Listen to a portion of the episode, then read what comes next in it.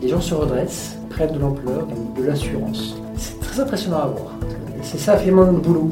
C'est sympa l'informatique, mais c'est surtout d'aider les gens à se révéler et à, prendre confiance.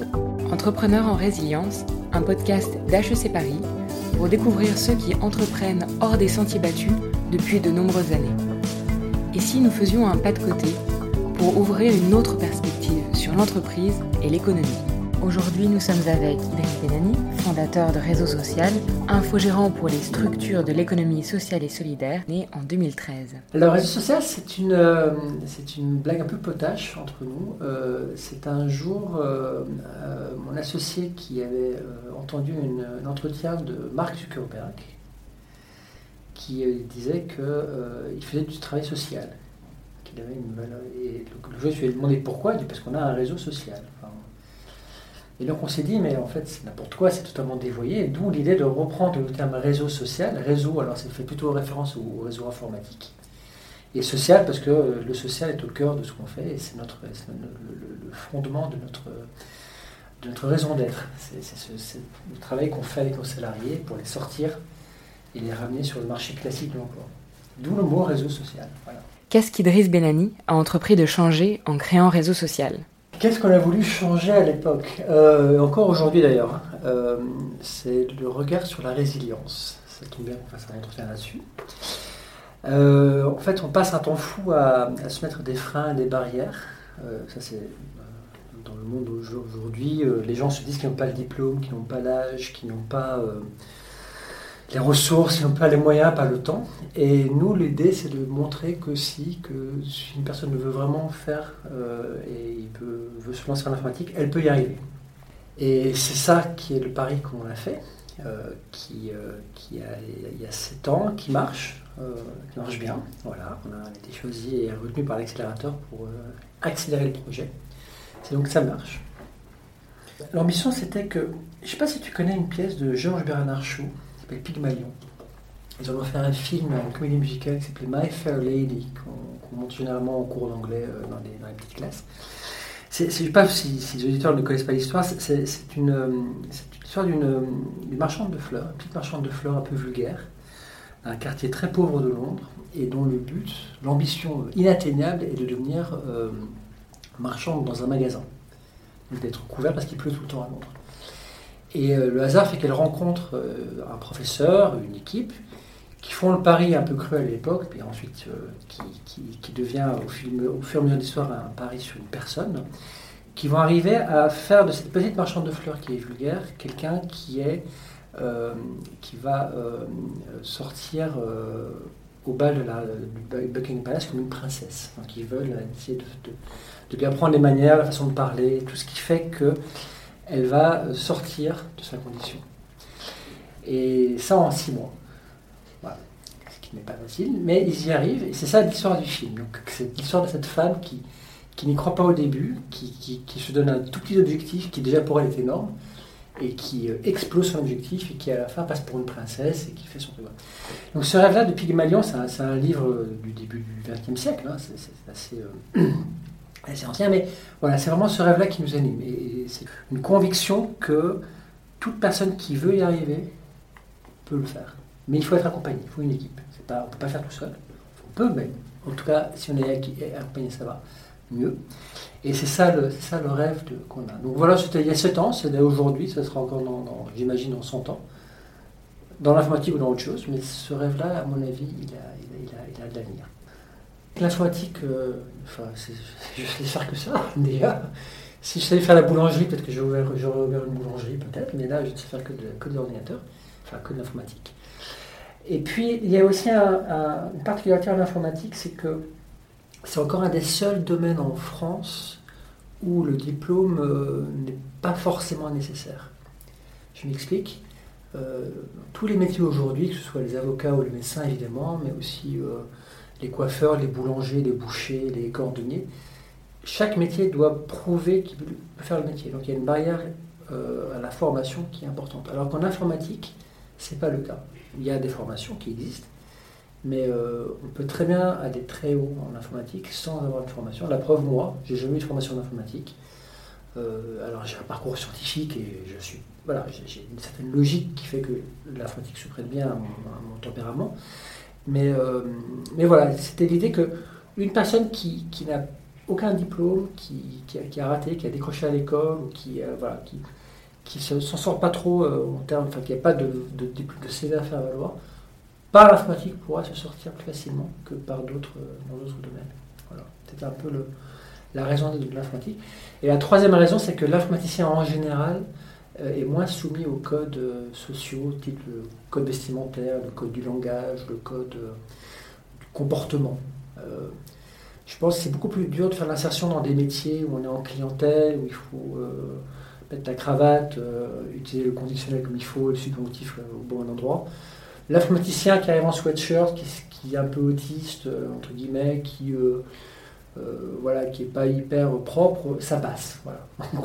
Et donc, euh, je pense qu'il y a peut-être moins de barrières à l'entrée pour un informaticien, pour un technicien informatique, que pour euh, un commercial chez Chanel. Il y a quelques années, on a été interviewé par le journal d'Humanité, qui était venu. Et, donc, il, est arrivé. Puis à la fin, il a fait le tour des salariés. Et c'était drôle parce qu'il demandait aux salariés qu'il avait des idées reçues, justement, sur l'habillement. Et euh, il demandait aux salariés de se présenter. Alors, et chaque fois qu'il leur demandait de se présenter, il avait l'image que c'était soit un technicien, alors c'était un encadrant, soit un encadrant, alors c'était un, technicien. Enfin, et donc il était complètement paumé dans ce. Il n'avait aucune idée, il n'avait aucun repère visuel qui lui permette de dire un tel est un technicien ou un tel est un, administrateur système et réseau. Et, euh, et donc c'était drôle de le voir s'empêtrer dans des excuses et dans des et à la fin, dans son article, c'était drôle parce qu'il concluait son article en disant, alors c'est de l'humain, hein, l'humanité, il dit, euh, cher aide social, euh, euh, technicien, administrateur, ce sont tous des travailleurs. C'était la conclusion qui résume assez bien notre, notre présence. Donc voilà, le code vestimentaire n'est pas très important chez nous. La résilience chez Réseau Social s'incarne chez ses salariés. En voici quelques exemples marquants. Alors, ça c'est sur la partie des freins on va parler de la résilience, du fait que les gens se mettent des barrières et qu'ils sont persuadés qu'ils ne sont, pas, capables d'avancer. Euh, il y a plusieurs très belles histoires chez nous de personnes qui ont découvert euh, euh, leur voie, j'ai presque envie de dire, grâce à notre parcours chez nous. Et donc là, il y a une personne en particulier qui, qui, est arrivée chez nous, qui était une, femme qui avait fait des études de mathématiques, donc à un bon niveau. Mais euh, elle, avait, euh, elle était en train de, devenir SDF. Elle était mal, maltraitée par son mal logeur. Elle avait euh, une situation qui était vraiment. voilà, c'était la femme qui était. C'est dur le marché du travail pour les femmes. en informatique, c'est compliqué. pour les, personnes qui en plus sont africaines, c'est compliqué. En plus, quand il y a un accent, ça, ça aide pas.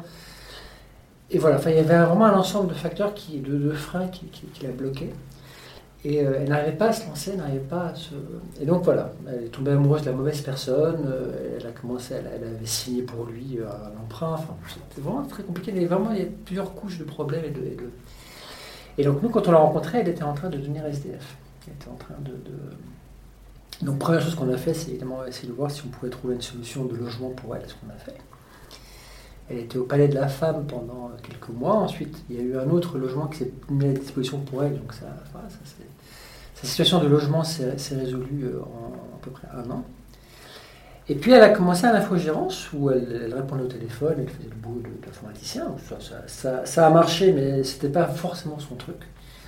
Et on l'a mise ensuite euh, sur le pôle logiciel. On a tout un, logiciel qu'on développe pour nos, structures. Euh, les adhérents, de, enfin nos clients. Et, euh, donc elle a, appris à, développer des petites fonctions logicielles. Puis petit à petit, elle a commencé à monter en compétences et à, faire des, trucs de mieux en mieux. Et à la fin, elle a suivi une formation pour devenir testeuse logicielle.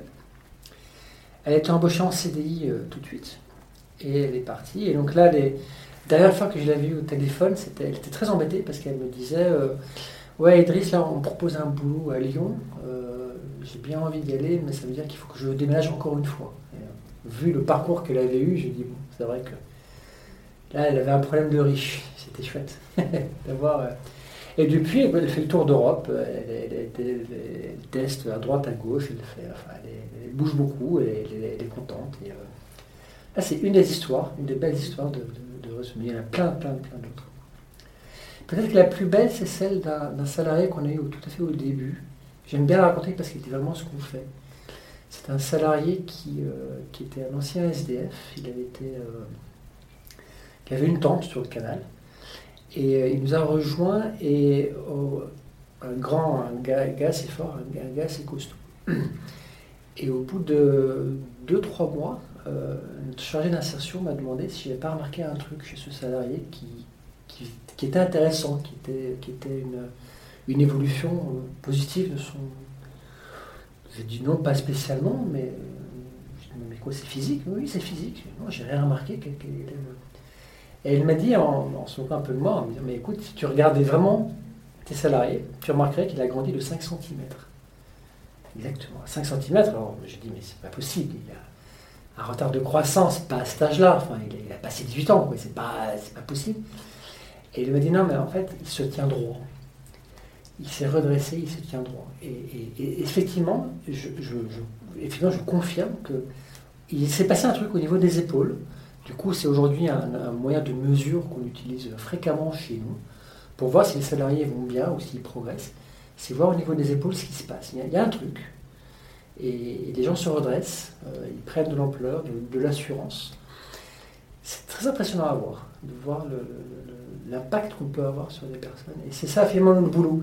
C'est l'informatique, c'est sympa l'informatique, mais c'est surtout d'aider les gens à se révéler et à, prendre confiance et à, aller de l'avant. La crise a permis de révéler l'agilité de réseau social. Elle a aussi fait émerger des réflexions personnelles chez son dirigeant qu'il a bien voulu nous partager. En réalité, pour nous, la, crise, euh, ça n'a pas changé grand-chose. Euh, je veux dire qu'en informatique, on a l'habitude d'être toujours un peu dans l'urgence, un petit un peu pompier.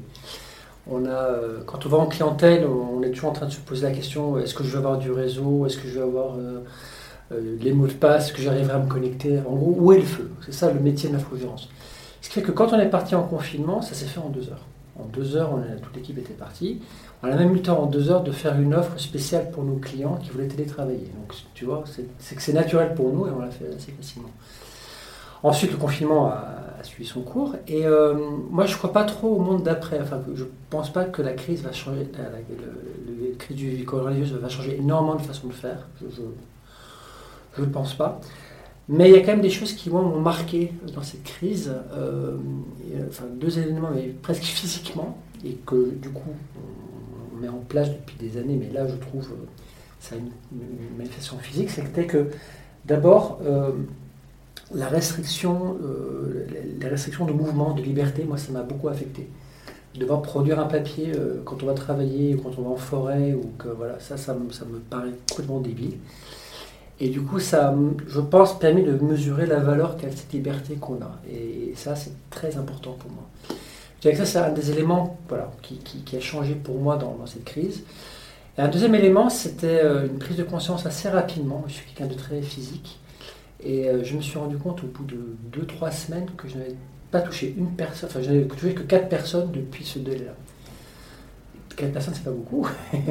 deux semaines, c'est devenu un mois, un mois, c'est devenu deux mois, et j'en ai vraiment souffert. C'est-à-dire que je, trouve que voir des gens euh, en vrai, c'est tellement mieux que d'être à distance et, pouvoir les toucher, pouvoir les sentir, pouvoir, pouvoir être en relation.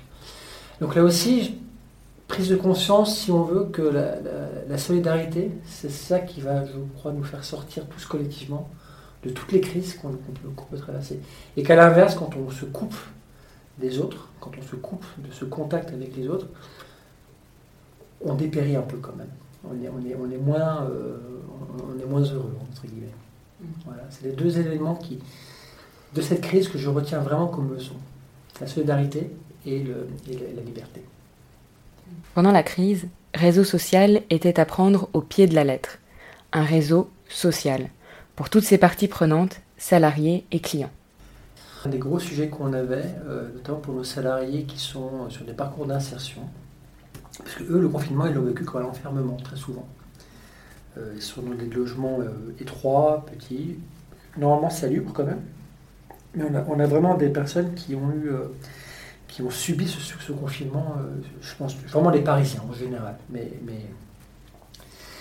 Donc on, on, a veillé à les appeler régulièrement, à prendre, à prendre, à prendre en main, enfin, voilà, vérifier que tout allait bien. Et on a finalement une personne qui est restée en arrêt maladie parce que voilà, il a, mal traversé cette crise.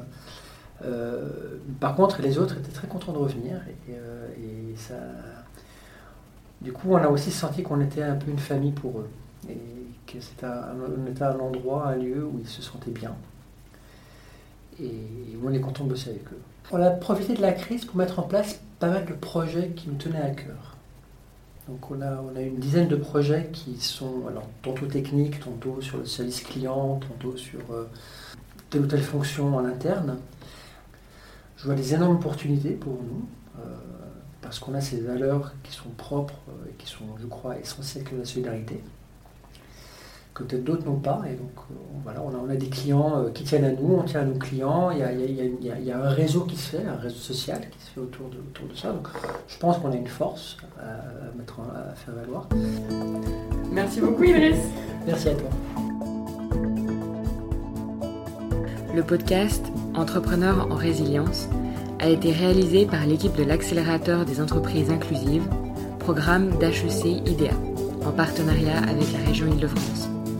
Merci à Raphaël Chigneux-Dupuis pour la réalisation, la prise de son et le montage, et à Santiago Dolan pour la bande originale.